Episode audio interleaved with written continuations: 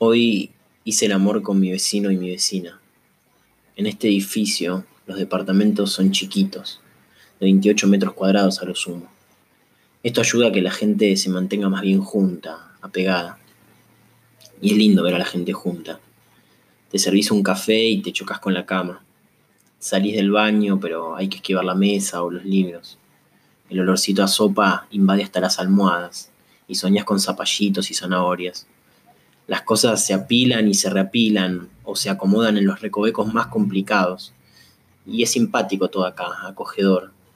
Los platos se amontonan sobre la heladera y pasan cosas así de graciosas en un departamento tan chiquito. Como hacer el amor con tus vecinos.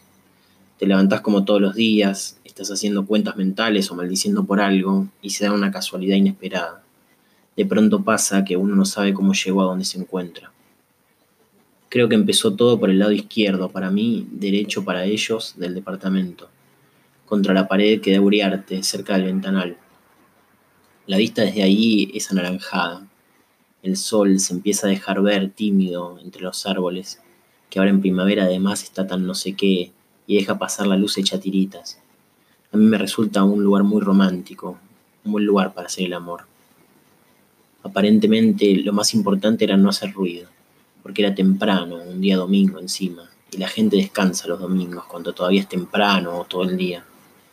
Ya dije que los, departamentos son chiquitos acá, y para colmo se escucha todo como si las paredes fueran sábanas. A veces escucho estornudar a mi vecino y le grito salud, pero no me responde. Apenas empezó todo, nos dimos cuenta, pero sobre todo ellos se dieron cuenta, que hacer ruido era inevitable, la cama pegaba contra la pared o el escritorio, incluso el placar. Había ollas en el piso y muchas chucherías tiradas. En un momento se cayó la tele o, la computadora o algo que hizo que mi vecino insultara. Hubo una pausa que no respeté demasiado y retomamos cerca del baño o por ahí. Me cuesta registrar los espacios aunque todo sea tan chiquito. Yo ya estaba sudando. Cuando estoy muy excitado me pasa. Apenas habíamos empezado, pero yo estaba embebido en la fantasía. Entrecerraba los ojos, los veía un poquitito y los volvía a cerrar. Ella todavía tenía la bombacha puesta y él, todo desnudo, ronroneaba desde atrás, con una suave violencia.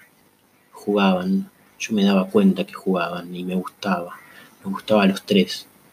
Mientras tanto me mezclaba entre tantos cuerpos, porque eso es lo que parecía, no dos ni tres, y salía, me tocaba, me gustaba verlos a ellos haciéndose mal de tanto amor, apretando la carne por pasión y ardor, y algunos gritos de dolor, y besarse sin saber qué besar, besarnos todos.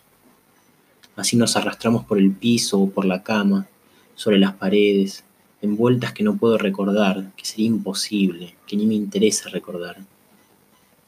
Y volví a sumergirme en ellos y ellos en mí, y ya los tres completamente desnudos, locos por la situación, en departamentos distintos pero tan chiquitos, donde todo está al alcance de la mano, de la voz o la palabra, nos revolcamos de amor.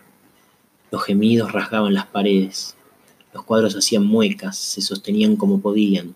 Creo que uno me pidió ayuda y me dio gracia, pero seguí, porque en la imaginación sobrevivían los aromas típicos del buen sexo, de la pasión que se formula en palabras políticamente incorrectas, las asquerosidades más hermosas, de lo lindo de los cuerpos tal cual son o no son o no importa, desinhibidos después de tanto velo, de tanta pared de tela, ahí tirados o parados, un domingo a la mañana, en un barrio típico de Buenos Aires, haciendo el amor y ya.